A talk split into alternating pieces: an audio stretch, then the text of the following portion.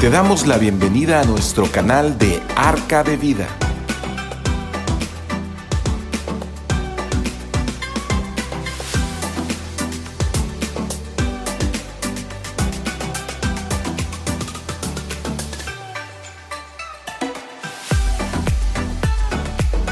Muy buenas noches, tengan todos ustedes. Me da, como siempre, un gusto poderlos saludar desde Comisión Centros Cristianos de Ciudad del Carmen, Campeche.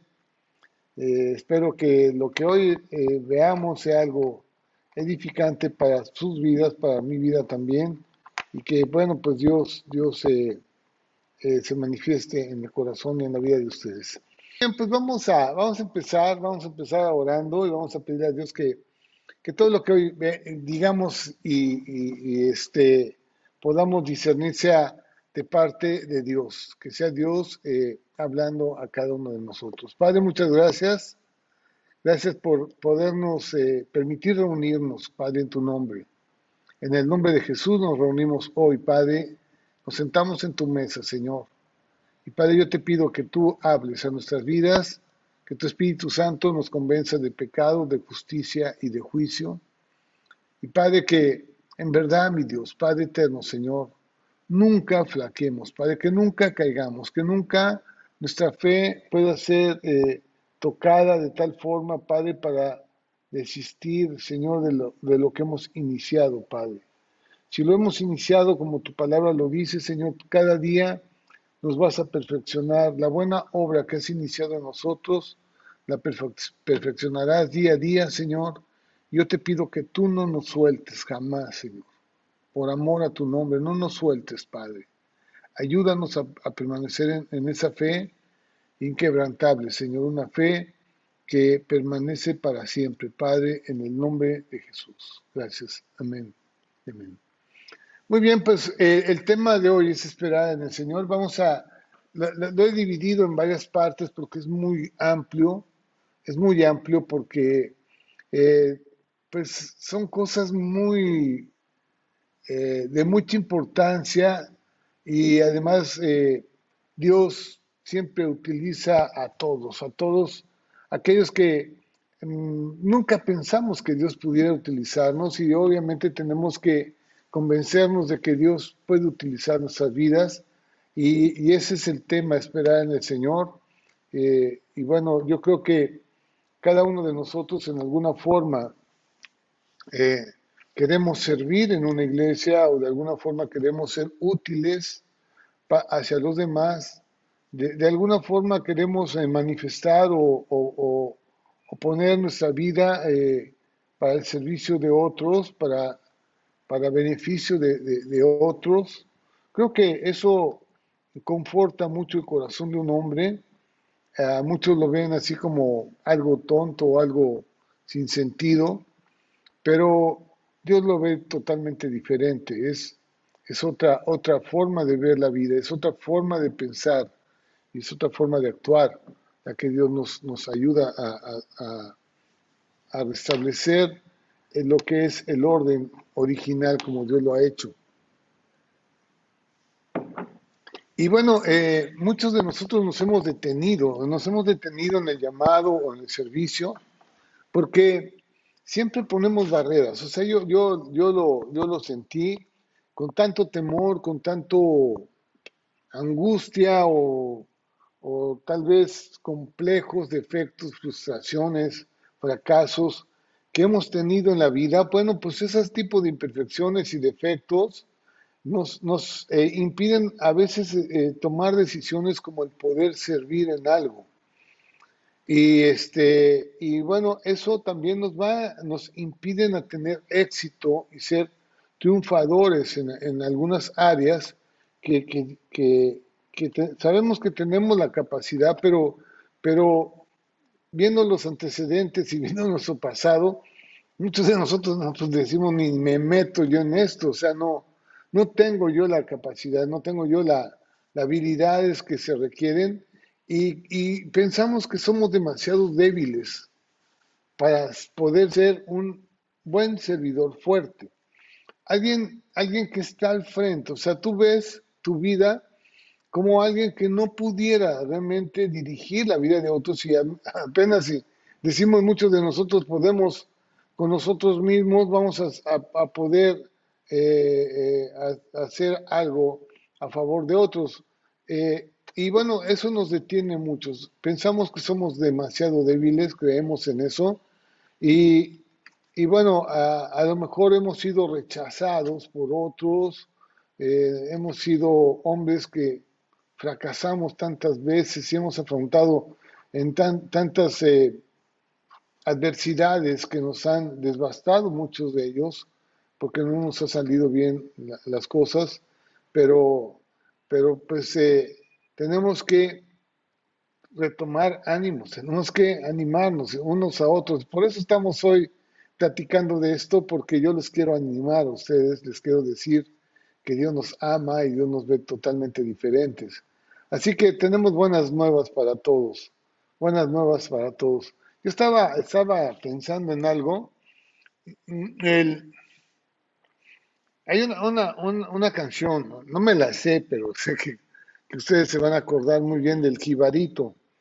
El que jibarito va y va cantando, pensando en que iba a vender todas las cosas en, el mercado y que con lo que iba a obtener iba a, a comprar algunas cosas para su amada y para su casa, bueno, y que eh, eh, finalmente después de todo el día no vendió nada. Eh, yo, pensando en, en, este tipo de cosas, este, él llega a su casa, descansa nuevamente, prepara su carga y va adelante.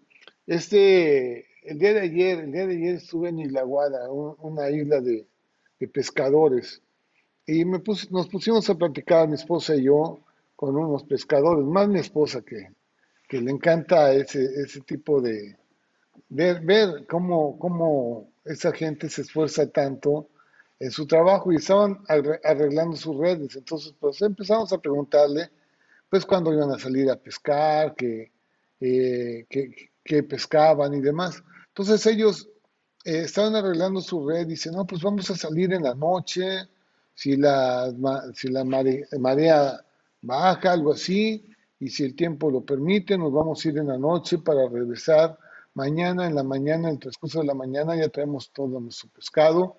Este, y, y entonces eh, decimos, ¿y cómo les ha ido? No, pues es que a veces pescamos, no, que cuatro toneladas, digo, cuatro toneladas, sí, un montón de, de, de, de robalo y de pescado bueno pero ellos hablan, eh, yo, yo, me quedé pensando por el mensaje de hoy, o sea, yo ya había preparado, digo, estos hombres, sí es cierto que pescaron en, alguna ocasión cuatro toneladas o, no sé, muchos kilos. Les fue muy bien, pero yo creo que de una vez que les fue bien, les ha ido ocho o seis veces mal. O sea, no siempre les va bien. Y y algunos de nosotros nos quedamos en ese proceso, nos quedamos pensando que siempre nos va a ir mal. Y, no hacemos nada. Y nos sentamos, nos sentamos en una iglesia a escuchar, nos sentamos en un lugar a escuchar, inclusive en nuestros propios trabajos nos sentamos ahí solamente a cumplir con lo necesario y no pensar que a lo mejor puedes ir por algo más grande, o sea, algo más, más para ti. Y, eso es lo que Dios quiere eh, decirnos el día de hoy, que nosotros somos capaces, que Dios nos ha dado la capacidad, que Dios te ha dado eh, esa, esa actitud y que no tenemos que dejarnos derrotar por ninguna situación. Esto es, eso para mí es muy importante para todos, yo creo, porque eh, tenemos que levantarnos, tenemos que salir de nuestra área de confort, tenemos que arriesgar muchas cosas. Nos quedamos a la mitad porque no queremos arriesgar, porque no queremos que nadie nos, nos señale, porque no queremos fracasar y, nos quedamos ahí cruzados de, de brazos. Cuando Dios nos está diciendo, vamos adelante, o sea, a través de esas situaciones tú vas a salir ganando, si es que fracasas, si es que no se salen bien las cosas, vas a salir ganando porque, porque vas, a, vas, vas a ir mejorando tus procesos, tu, forma de pensar y vas a, cambiar tus actitudes y vamos adelante. Entonces, esto es lo que, lo que Dios quiere que hagamos. En verdad Dios nos cambia, nos cambia nuestra forma de pensar. Cuando entramos en Cristo, entramos en una dimensión y en una, vida diferente.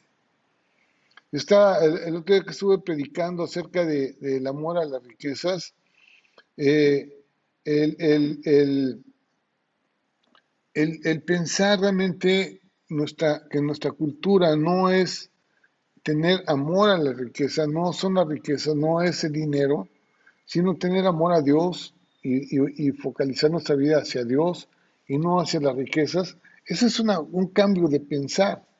Un cambio de pensar de no estar en la avaricia, de no estar en, la envidia, de no estar en esas situaciones que nos pueden llevar a, problemas muy fuertes. Y a veces aparentemente hay gente que triunfa, triunfa haciendo riquezas o triunfa haciendo dinero o teniendo eh, poder o, tener mejores puestos, pero finalmente lo que fracasa en toda su vida en, las empresas más importantes, que es su vida en su matrimonio con sus hijos y bueno, con, todo lo que está alrededor de él, que lo podría llevar a tener una, vida mucho mejor. Bien, vamos a entrar ahora al tema. Dios usa a los débiles.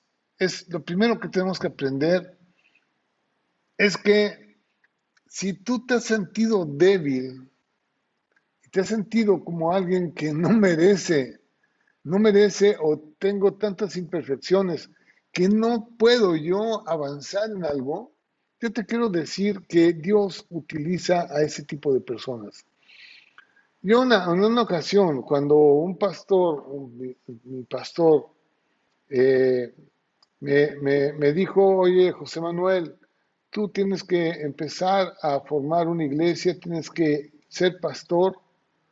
Y entonces eh, mi, respuesta para él fue, este, ¿sabes qué? Yo no puedo.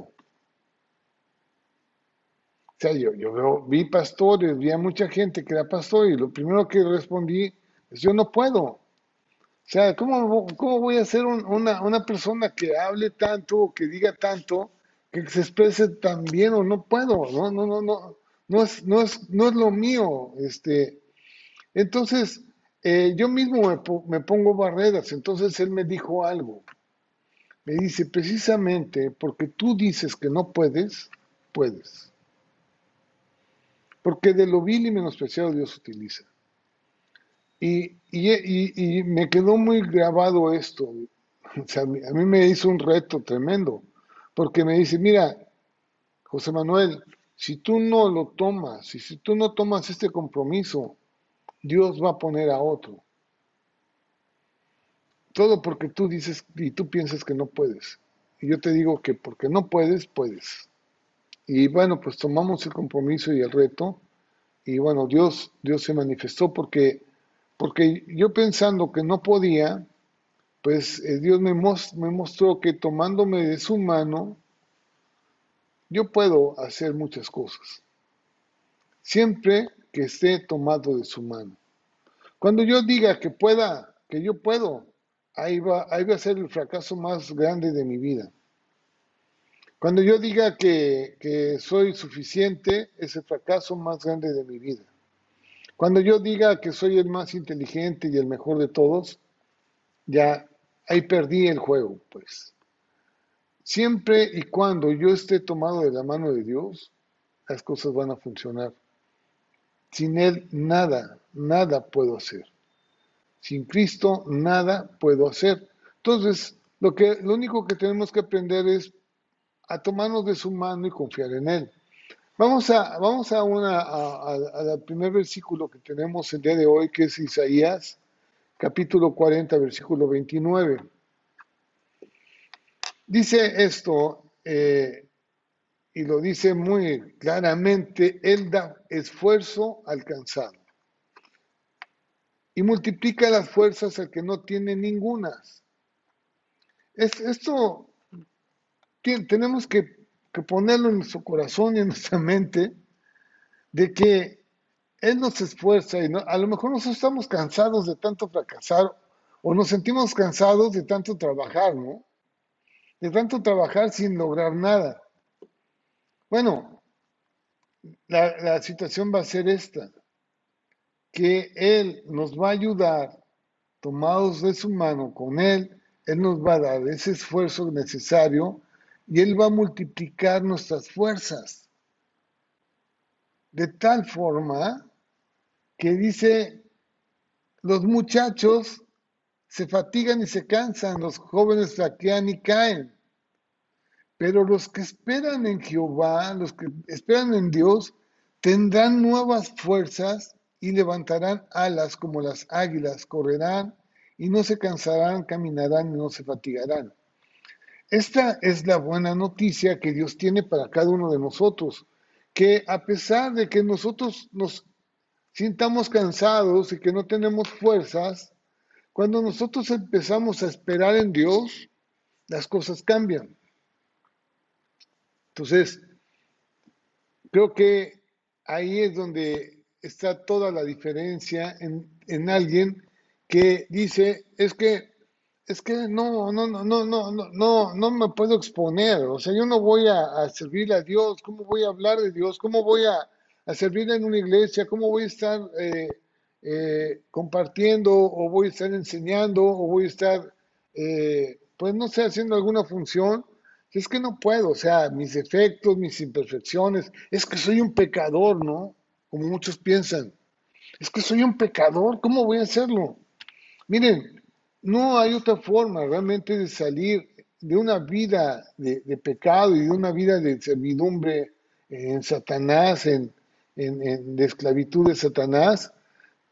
La mejor forma es comprometernos con Dios y dejar que Dios actúe en nosotros y servirle a Él. De alguna forma tenemos que, tenemos tantas cosas y tantas habilidades que poner al servicio de Dios que es la mejor inversión que tú puedes hacer porque Dios va a redituarte con nuevas fuerzas, te va a, redituar con ese con esa, eh, esfuerzo para poder salir adelante. Y no solamente en el servicio a Él, sino también en el servicio en tu casa, en el servicio en tu escuela, en el servicio en tu trabajo, en todas las actividades que tú tengas, vas a poder ver la mano de Dios en tu vida.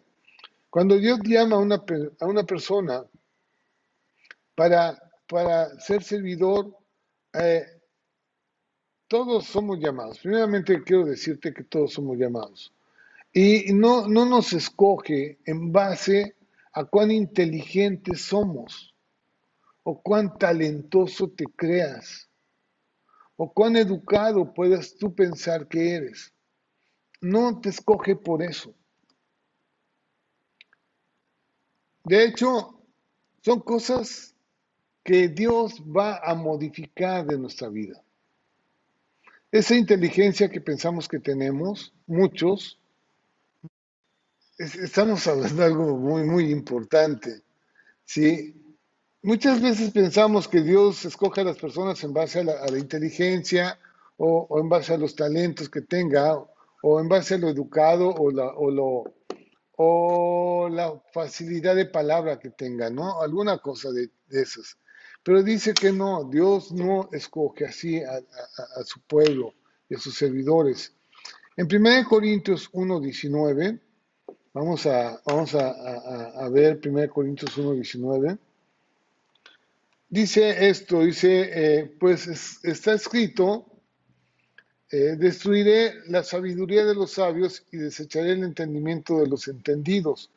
Claro, la sabiduría de, que muchas personas creen tener o sienten tener viene de, viene de, una, una actitud realmente de estar sobre los demás. Eh, el apóstol Pablo dice en 1 Corintios 1:25, a esos son el tipo de gente que Dios escoge Dice, porque lo insensato de Dios es más, es más sabio que los hombres y lo débil de Dios es más fuerte que los hombres. Pues mira, dice hermanos, en 26, vuestra vocación es que no sois muchos, muchos sabios según la carne, ni muchos poderosos, ni muchos nobles, sino, dice en, en 1 Corintios 1, 27, Estamos leyendo de, de 1 Corintios 1, del 25 al, al 29. ¿Sí? Sino, ¿a quiénes escoge Dios? A lo necio del mundo. Aquellos que dicen, no, yo no puedo, yo no quiero, no puedo, no, ya, no me... O sea, oye, no, tú sí, no, no, no, no, yo no, ¿sabes qué? No, hay gente que tiene una actitud negativa y una actitud de necedad, pues, de no. Bueno, a lo necio del mundo, Dios lo escogió para avergonzar a los sabios. Y lo débil del mundo escogió Dios para avergonzar a lo fuerte. Y lo vil del mundo, versículo 28, y lo menospreciado escogió Dios y lo que no es para deshacer lo que es, a fin de que nadie se jacte en su presencia. Qué importante esto. Qué importante. Saben, nosotros muchas veces fuimos como marcados por otros. Tú no puedes, no eres capaz, no tienes talento, no tienes habilidad, no tienes conocimiento, eres un burro, eres eso, el otro, y te marcan, te marcan y, tú te limitas a lo que la gente dice. Pero cuando empezamos a conocer a Dios y empezamos a tomarnos de su mano, el Señor nos empieza a cambiar nuestra, nuestra actitud y nuestra forma de pensar. Él nos ha escogido, nos ha escogido. Primeramente, siéntete escogido por Dios. O sea, de, los millones y millones y millones y millones de personas que habitan el mundo, nosotros somos señalados por Dios para estar con Él. ¿Saben cuántos cristianos hay en el mundo? Muy pocos. ¿Saben cuántos han aceptado a Cristo en su corazón? No sé, el 10% de la población mundial.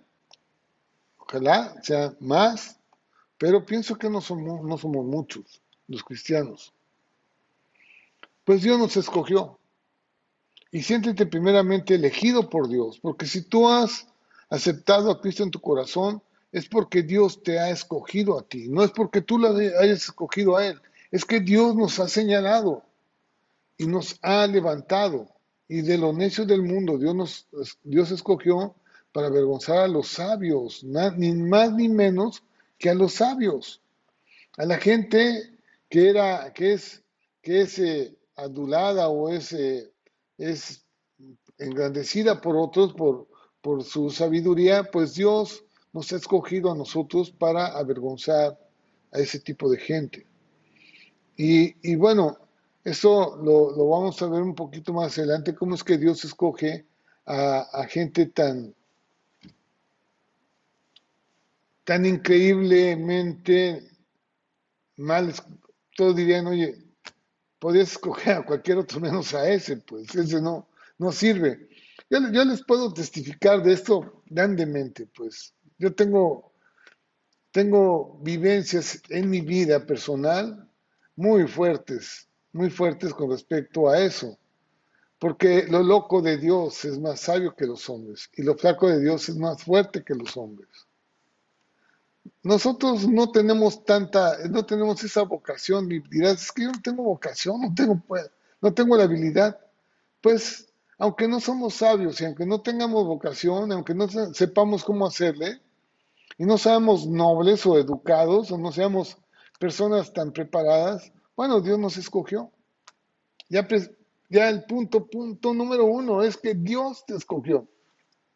Y eso, hagan de cuenta, dice, dice en Cantares, dice, mi amado es, es que es, es blanco y rubio y, es alguien que tú puedes identificar entre 10.000 personas que hay, él, así como que un puntito que no puedes dejar de mirar.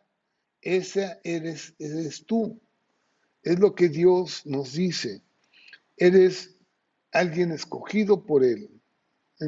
entre toda la gente, entre los millones y millones de personas que hay, tú eres alguien escogido por Él. ¿Sí?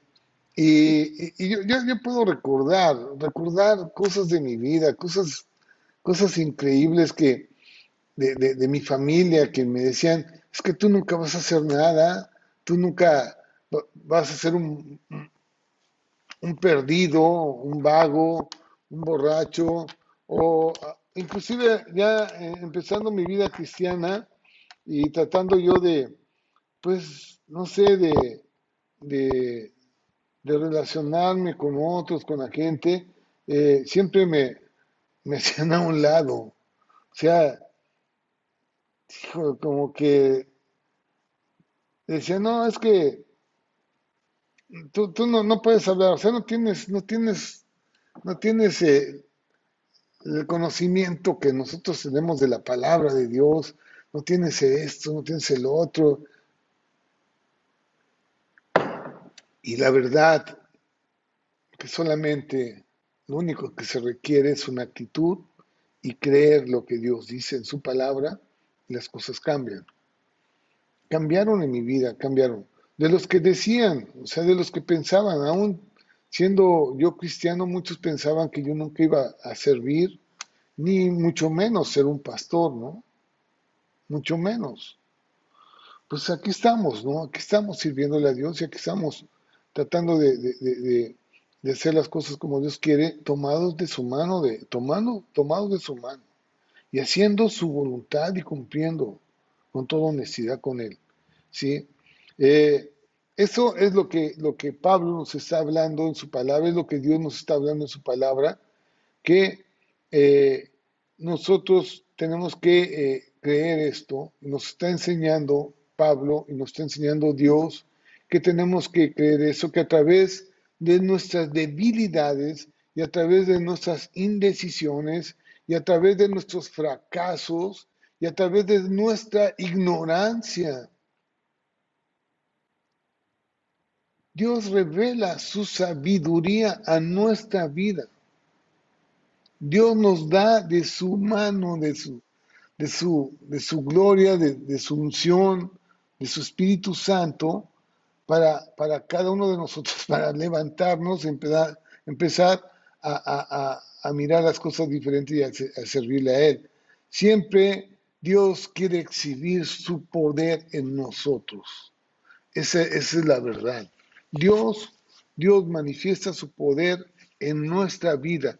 No es el hombre el que sana, no es el hombre que pone las manos, bueno, el hombre pone las manos sobre los enfermos y ellos van a sanar, pero el que sana realmente es Dios, Dios mismo obrando en nuestra vida y haciendo cosas increíbles.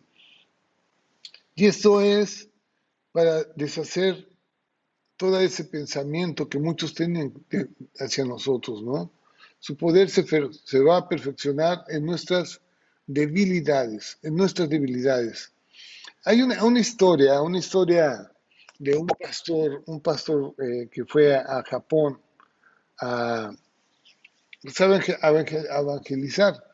Y, y él, eh, dentro de lo que estaba predicando allá, en, cuando estaba predicando en Japón, eh, pensó, me gustó esa, historia, que platicárselas porque, porque no sé por qué se le, se le metió en su mente así como una estampa pegada eh, la escritura del Salmo 8.2, donde dice, de la boca de los niños y de los que maman, fundase la fortaleza a causa de tus enemigos, para hacer callar al enemigo y al vengativo.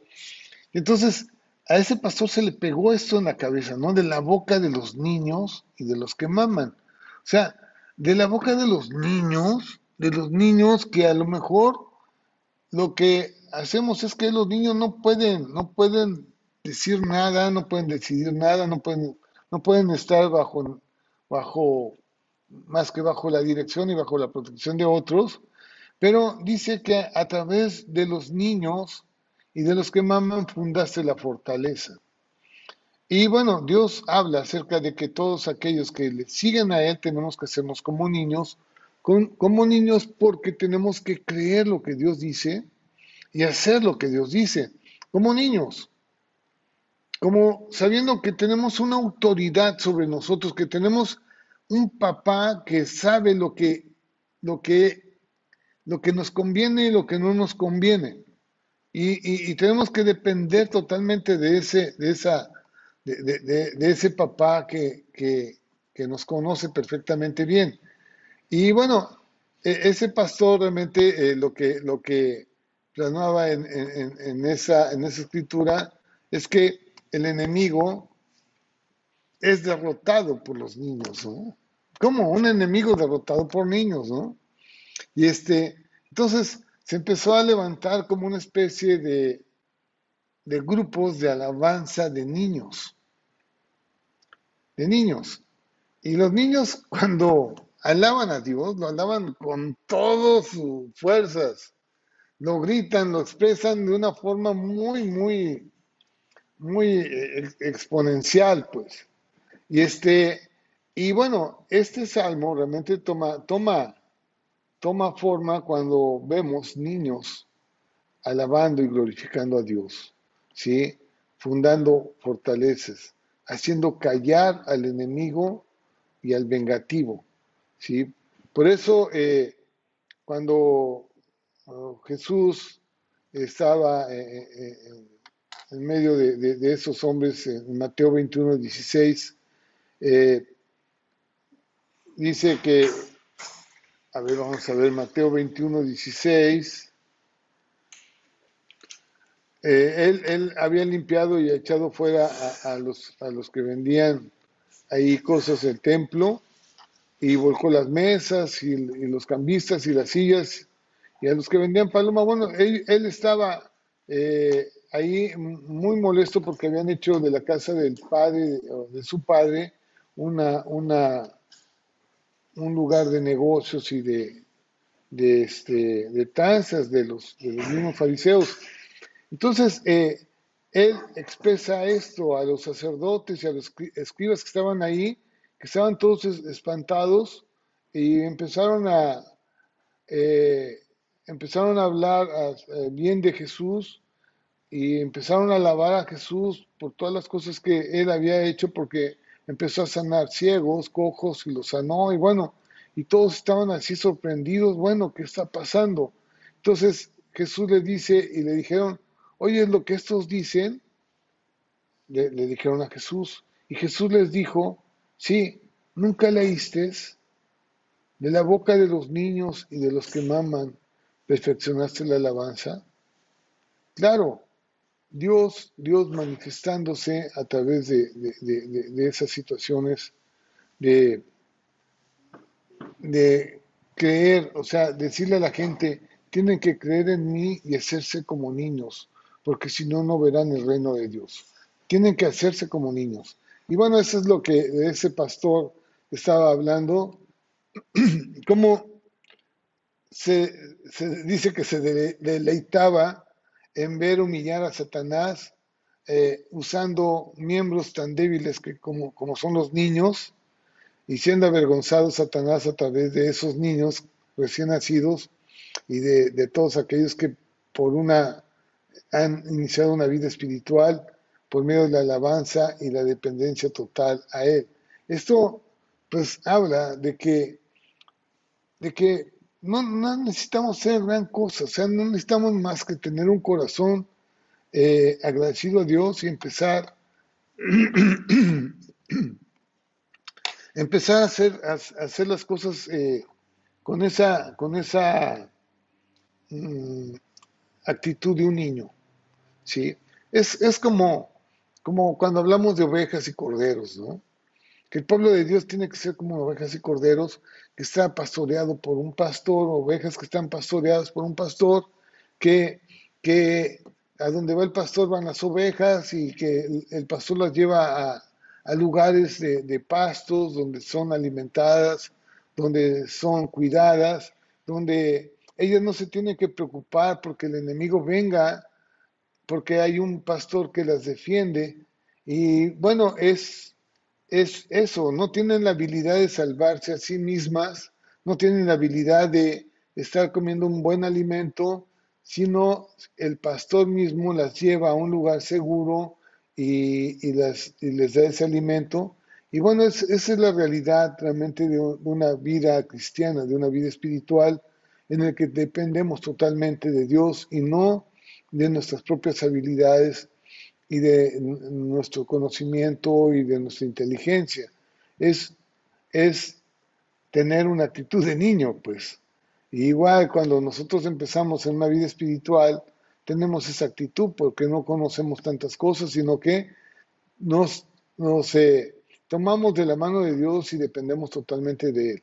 Él es el que es el pastor, Él es el que nos lleva hacia adelante. ¿sí? Eh, así que, pues, somos guiados como un rebaño de ovejas, somos eh, usados por Dios y bueno, Satanás y el enemigo no tienen ninguna autoridad y no nos va a derrotar porque eh, nuestro pastor está con nosotros y así es como funciona el reino de Dios. Así que eh, esperamos en el Señor siempre, siempre esperamos en el Señor. Y por eso Pablo decía, a veces cuando a un cristiano le va mal, que eh, a lo mejor este, pueda pensar, no, pues es que todas las cosas me salen mal, me van mal. Dice esto, dice, para los que creemos en Dios, todas las cosas nos ayudan a bien.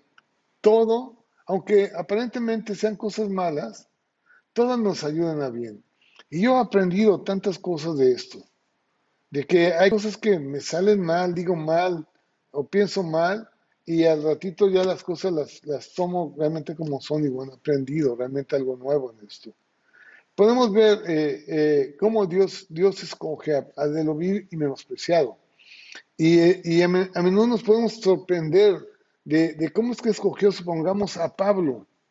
Pablo, Pablo, un asesino de cristianos, un hombre cruel, un hombre despiadado, un hombre, un hombre eh, que en verdad no podía él ser llamado. O sea, si alguien, alguien que fuera cristiano dijera, a ver Jesús, eh, yo creo que de todas estas gentes, mira, ya hay uno que se porta bien, aquel trata bien a sus hijos, aquel trata bien a su esposa, mira, aquel este, ha hecho tantas cosas buenas. No, pero cuando Jesús escoge, supongamos Dios escoge a Pablo, pues yo creo que todos dirían, oye, te equivocaste de persona, ¿no? O cuando escoge a Pedro o a Juan, te equivocaste de personas, no son los buenos. Escogiste mal, o a, Mateo, Mateo el, el, que era este eh, cobrador de impuestos, pues obviamente pensando las cosas mínimas, yo creo que eso, ese no, no, debería de ser cristiano. Sin embargo, eso es lo que, lo, que, lo que Dios nos está diciendo, de lo vil y menospreciado. Dios escogió para avergonzar a los sabios. Eh, eh, Pablo, Pablo fue llamado a predicar el Evangelio a los gentiles, a los paganos. Pablo había estudiado las escrituras a los pies de Gamaliel, era un hombre sumamente culto, un hombre que era maestro de maestros de la secta de los fariseos. Eh, como candidato al Cenedín, él ya estaba realmente eh, poniendo sus pies en, las jerarquías más altas de los sacerdotes de los judíos y era un hombre sumamente prestigio, eh, era, un hombre de mucho prestigio, eh, un intérprete de las, de las leyes, de los mandamientos de, en Israel. Eh, Pablo se tuvo que memorizar, para que él tuviera ese, ese puesto que tenía, tuvo que memorizarse y citar sin error los primeros cinco libros de la Biblia. O sea, se los sabía de memoria el Pentateuco, totalmente, pues no sé si algunos de ustedes pueden tener la capacidad de memorizar un poema, pues cinco libros de la Biblia dichos de memoria. Ese era Pablo. Pablo era conocido totalmente en, esa cultura, en ese, en ese medio donde estaba, y era un hombre muy culto y, muy educado, extraordinariamente educado. Desde el punto de vista, eh, realmente nadie, desde, ese punto de vista humano, pues, de pensar en lo que, lo que él era, pues era un hombre calificado, pero no, no, yo siento que no, no, no para evangelizar y hablar de Jesús porque, porque los perseguía y los mataba. Él decía que mataba o que no. Era un hombre muy duro. No obstante, eh, después que fue convertido, dice, vamos a leer algunas cosas que Pablo dice con respecto a su educación y, respecto a lo que eh, todo el mundo pensaba acerca de él pues que no eran cosas que él las tenía como basura y que Dios tuvo que modificar en su vida para ver el, mundo de otra forma, totalmente diferente. Y él fue enviado no a los judíos, porque podía haberle predicado a los judíos, sin embargo él fue enviado a los gentiles, a la gente que no conocía nada acerca de Dios. Y bueno, hizo un papel muy bueno, él, fundó iglesias, era un apóstol, era alguien que iba y fundaba iglesias en diferentes lugares y bueno, eh, realmente eh, fue su, su, su, labor dentro del plan de Dios fue algo eh, muy, muy importante para nosotros. El día de hoy también podemos gozar de, de lo que él hizo. O sea, toda la fuerza natural de Pablo, toda su educación, inteligencia y talentos eh, tenían que ser puestos a un lado. Todo lo que él aparentemente buscaba de Dios y hacía para Dios, como lo estaba haciendo, no servía para nada. Y lo tuvo que hacer a un lado. Porque, porque nada de eso lo pudo ayudar o lo, lo podía ayudar en el plan que Dios tenía para él. Y bueno, Dios tenía que despojarle de algunas actitudes, tenía que despojarle de algunas, de algunas eh, orgullos o soberbia. Por eso, cuando vemos la conversión de Pablo, dice que Pablo iba en un caballo, cuando vio una, una gran luz y Jesús se le apareció y fue tirado del caballo, fue tirado a tierra. Y cuando supo que era Jesús el que estaba ahí junto a él, lo, primero que dijo, Jesús, ¿qué quieres que yo haga? Me rindo totalmente. Yo perseguía a, a, todos sus seguidores, pero hoy me rindo. ¿Qué quieres que yo haga? Así que pues Pablo es un buen ejemplo de alguien que Dios utilizó y que tuvo que desechar todo, toda esa sabiduría e inteligencia que aparentemente tenía y la, tuvo que hacer un lado. Vamos a ver algunas citas este, en, Gálatas 1, 1.17. Dice esto, eh, ni subí a Jerusalén a los que eran apóstoles cuando él fue convertido, Dice, yo no subí a ver a los apóstoles, sino que fui a Arabia y volví de nuevo a Damasco. Pablo, Pablo lo que hizo fue seguir la instrucción que Dios le había dado. No estuvo buscando personas que lo ayudaran, que, ah, voy a ir con los apóstoles y voy a estar y diciéndoles y bueno, no. Él buscó la presencia de Dios y bueno, él fue dirigido por Dios. En Filipenses 3.4, vamos a leer de Filipenses 3.4 al 8, dice él hablando de, su persona, dice, aunque yo tengo también de qué confiar en la carne, si alguno piensa que, que, que, tiene de qué confiar en la carne, yo más. ¿Por qué? Dice, circuncidado al octavo día. Él era un judío que eh, fue circuncidado, del linaje de Israel, de la tribu de Benjamín, hebreos de hebreos, en cuanto a la ley fariseo, en cuanto a celo perseguidor de la iglesia, en cuanto a la justicia que es la ley irreprensible. O sea, no había quien se le pudiera parar enfrente a Pablo, porque, porque lo hacía pedazos. Dice, por cuantas cosas eran para mí ganancia, todo aquello que él había obtenido siendo un fariseo, siendo un, judío eh, eh, entendido de la ley, dice en cuanto, eh,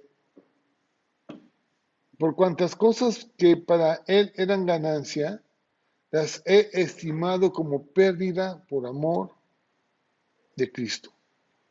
Primeramente es eso. Por eso empezamos esta práctica diciendo que muchos pensamos que nunca Dios nos puede, nos puede utilizar para algo. Por, por, por lo que sea.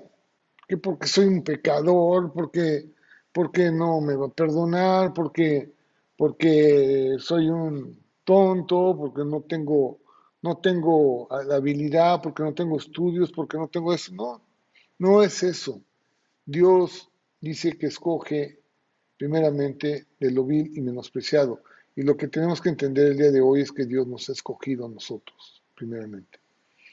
Dice en el versículo 8, y ciertamente aún estimo todas las cosas como pérdida por la excelencia del conocimiento de Cristo Jesús mi Señor, por amor del cual lo he perdido todo y lo tengo por basura para ganar a Cristo.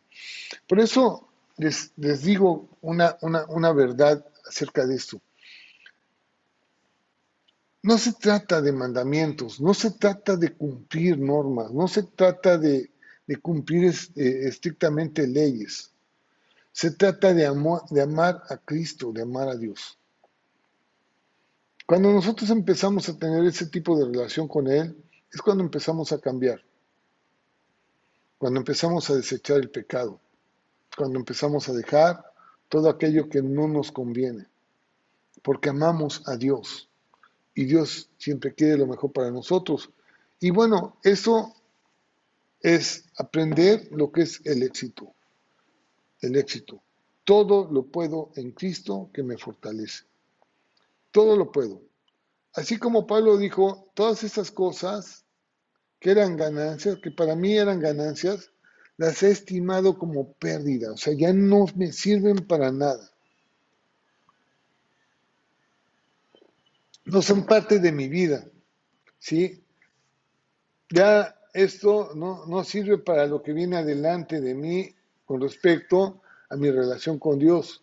Y bueno, eh, tenemos que echarlas a un lado, ¿sí? A un lado todo aquello que aparentemente nosotros pensamos que nos servirían. ¿Cómo? Ah, es que soy ingeniero, es que soy, soy licenciado, es que soy máster, que soy doctor. Miren, todo eso no sirve para nada. Nos sirve para las cosas del mundo, pues, tal vez un poco. Pero para Dios, mm, mm, eso no es importante. ¿sí? Así que Pablo aprendió realmente a esa situación. Cuando eh, él empezaba a compartir, cuando compartía a, los demás, fíjense cómo lo hacía Pablo. Pablo no, pensa, no, no piensen que llegaba a un, a uno, a un lugar y, no tenía temor, no tenía miedo. Tenía miedo, o sea, es como todos los que, los que a veces los compartimos, pues lo hacemos con temor. Yo vengo aquí con ustedes y bueno, me ven aparentemente tranquilo, a lo mejor dicen, este eh, pavón está tranquilo, está bien, pero no, o sea, siento la presión, siento la presión, ¿por qué? Porque, porque yo sé que eh, soy débil, soy una persona con muchas debilidades y muchos temores. Y bueno, eh, Pablo decía esto en 1 Corintios cuando se enfrentó allá al grupo de Corintios, a la, iglesia de Corintios en, en, en Grecia, en 1 Corintios 2, 3 dice, y estuve entre vosotros con debilidad y mucho temor y temblor. Y entonces es cuando, cuando Dios se manifiesta, es cuando Dios dice, eso es lo que yo quiero de ti, que, que tú vengas con temor y temblor, porque yo me voy a perfeccionar en tus debilidades, yo te voy a ayudar en lo que estás haciendo. No dependas de ti, depende de mí. Y, yo con esa, con esa fe, realmente, como Pablo, se, se, enfrentaba a, esa, a todas esas situaciones. Y dice en el versículo 4, y ni mi palabra ni mi predicación fue con palabras persuasivas de humana sabiduría, sino con la demostración del Espíritu y del poder. ¿Saben?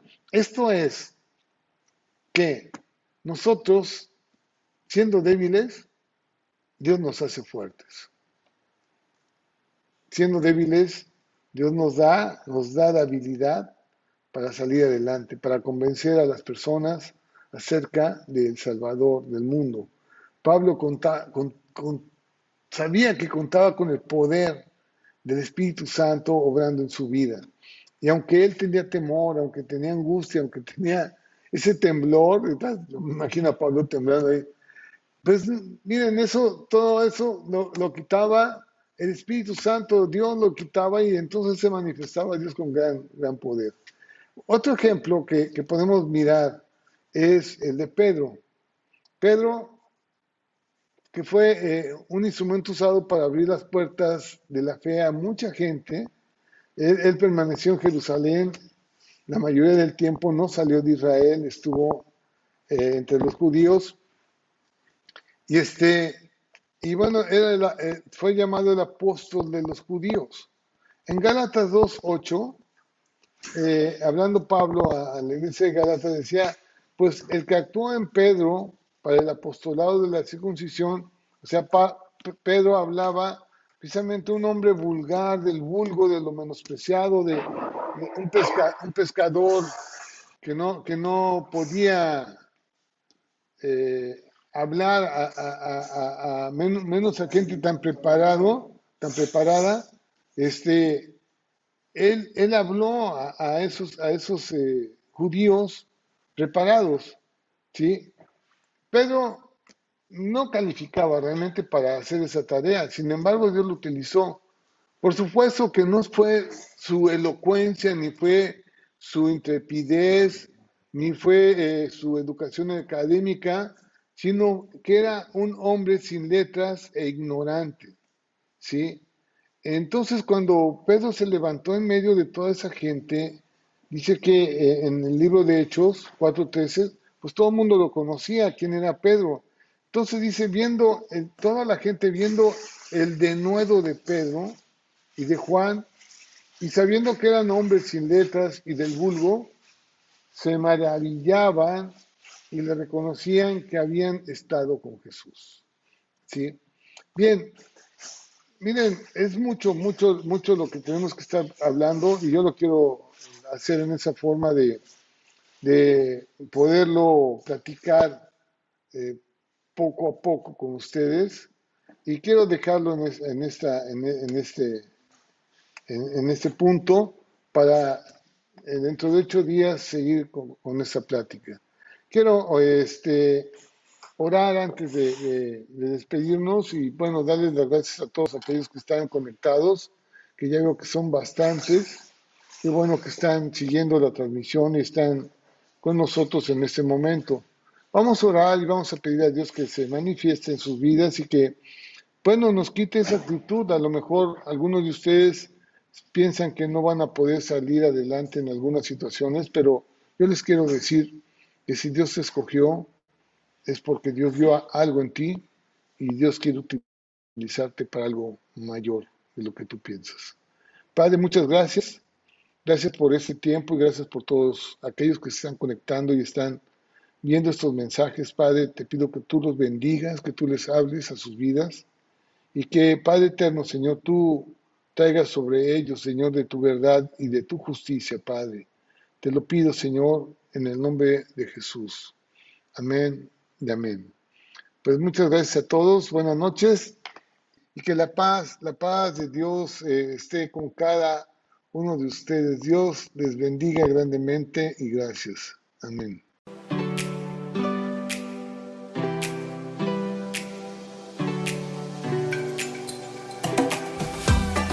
Gracias por sintonizarnos en Arca de Vida. Si deseas más información, te invitamos a conectarte en nuestras redes sociales de Facebook. Te esperamos pronto.